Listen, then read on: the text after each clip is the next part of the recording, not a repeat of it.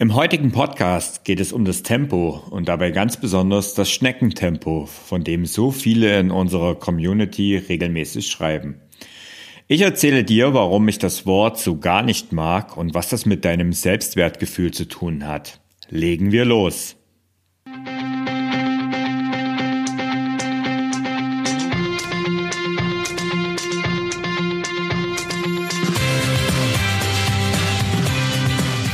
Mehr Sport, der Podcast für Couch Potatoes und Gelegenheitssportler, die mehr Bewegung und Sport in ihr Leben bringen wollen. Hallo, hier ist Thorsten, dein Online-Laufcoach vom Ausdauerblog und ich helfe dir in Sachen Laufen durchzustarten und vor allen Dingen auch langfristig dran zu bleiben. Heute ist der 30. September und es ist internationaler Podcast-Tag. Was passt da eigentlich besser, als dass dieser Podcast endlich aus seiner langen, langen Sommerpause zurück ist und ich hiermit die vierte Staffel starte. Ich habe letztens in unserer super tollen Endlich mehr Sport Community gefragt, wie ich diesen Podcast verbessern kann. Und es kamen dann richtig mega coole Tipps und Hinweise dazu. Und daher habe ich ein bisschen am Konzept geschraubt und es wird hier zukünftig mehr Abwechslung geben. Ich habe den Community Talk ins Leben gerufen, mit dem ich heute starte. Das werden kurze Episoden sein, wo ich ein aktuelles Thema aus der Endlich mehr Sport Community oder aus meinem Anfängerkursen aufgreife. Es wird aber auch weiterhin regelmäßig ausführliche Themenfolgen geben. So kann es zum Beispiel auch mal ein Facebook Live sein, was ich dann hier als Podcast noch zusätzlich veröffentliche. Und kleine Vorschau auf nächstes Jahr. Spätestens ab nächstes Jahr, also ab 2021, wird es hier im Podcast auch Interviews geben. Und wer, wer weiß, vielleicht auch mit ein paar Geschichten aus der Community. Du siehst, ich bin wieder hoch motiviert und ich freue mich, wenn du regelmäßig in diesen Podcast reinhörst und mir auch Feedback dazu gibst. Schreib mir doch dazu am besten eine E-Mail an info@ausdauerblog.de.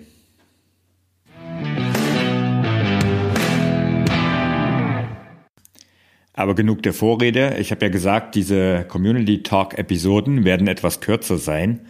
Und dementsprechend möchte ich jetzt gleich zum Hauptthema kommen. Und das Hauptthema ist heute Schneckentempo. Also das Tempo einer Schnecke. Man kann es ja fast täglich darauf warten, dass irgendwie irgendjemand in unserer Community, meistens weibliche Mitglieder unserer Community, in einem Post über ihren Lauf das Wort Schneckentempo in den Mund nehmen. Manchmal, da sind diese Posts lustig gemeint, doch es schwingt irgendwie immer ein klein wenig Abwertung der eigenen Leistung mit. Und da gilt es meiner Meinung nach aufzupassen. Denn dein Schweinehund, der grinst schon, wenn er davon liest, also wenn du mal wieder vom Schneckentempo schreibst. Also warum schreibst du eigentlich, dass du wie eine Schnecke läufst? Wer bestimmt denn, was Schneckentempo ist und was nicht? Und wer bestimmt, wie schnell du laufen sollst, damit du dich als Läufer oder als Läuferin äh, fühlen kannst? Die Antwort ist eigentlich total einfach. Du allein bestimmst das. Also ich habe ja gesagt, dass dieses Schneckentempo, in diesem Schneckentempo immer wieder ein kleines bisschen die Abwertung mitspielt. Äh, psychologisch betrachtet triggerst du mit dieser unterschwelligen Abwertung deinen inneren Kritiker. Und der freut sich, wenn du diese eigene Leistung abwertest. Aber warum eigentlich? Warum tun wir das? Tust du das, weil du kein Selbstwertgefühl hast?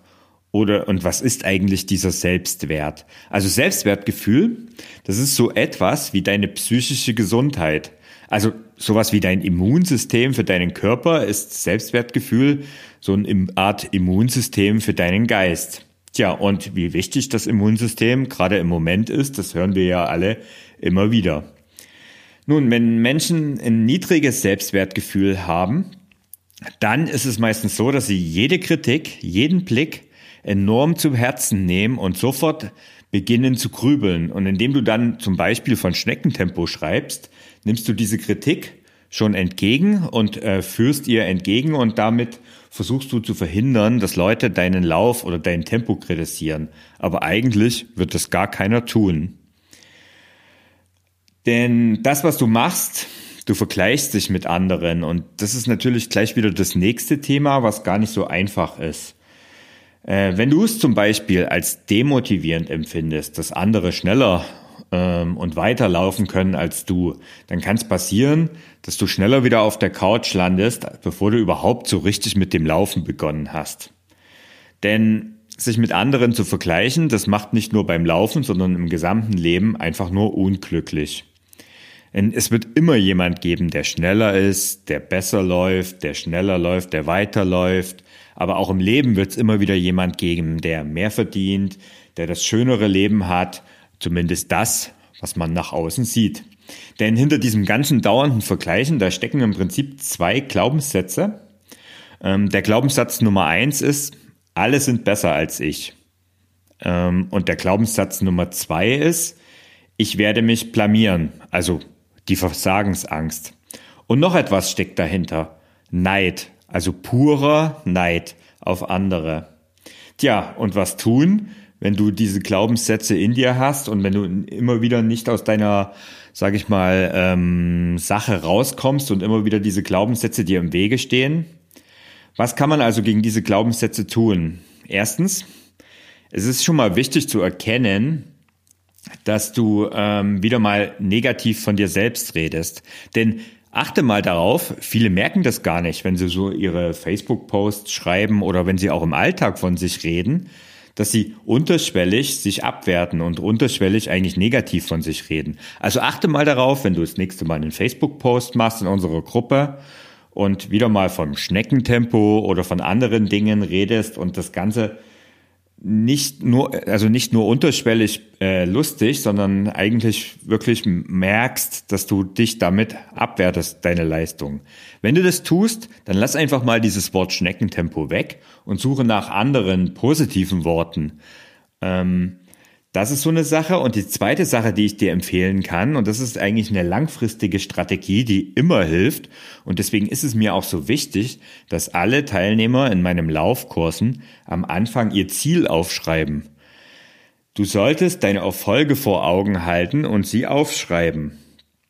Also das heißt, schnapp dir zum Beispiel einen Kalender und kreuze die Tage an, wo du laufen warst oder wo du Sport gemacht hast.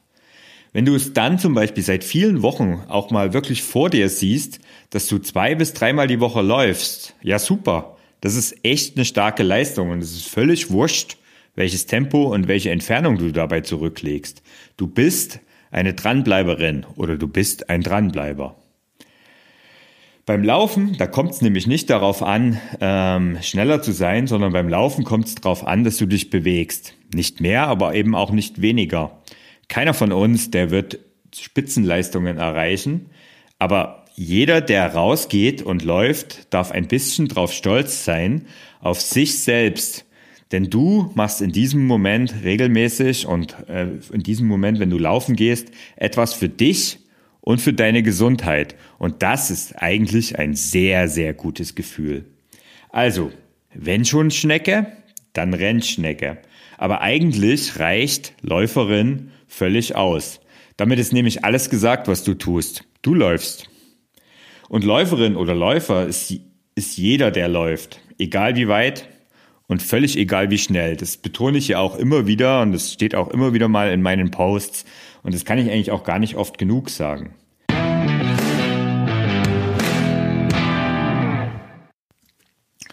Zum Schluss möchte ich einmal aus den Grundsätzen vom Ausdauerblock zitieren, die ich irgendwann einmal in einem Artikel aufgeschrieben habe.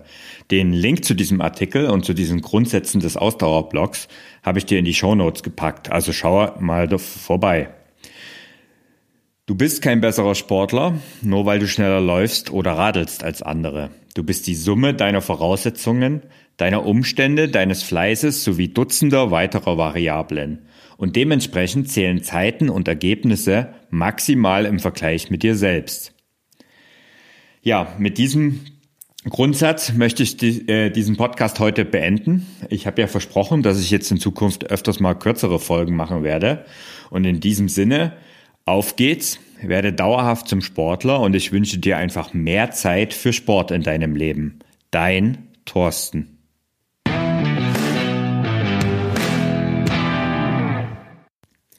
Ach ja, und eins noch.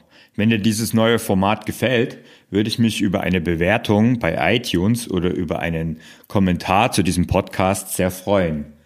Was du auch machen kannst, wenn du nicht über iTunes hörst, schreib mir doch eine E-Mail an info@ausdauerblog.de, wie dir das Ganze hier gefällt und was ich zukünftig im Podcast noch für Themen behandeln kann. Also, das war's jetzt aber endgültig. Ciao, dein Thorsten.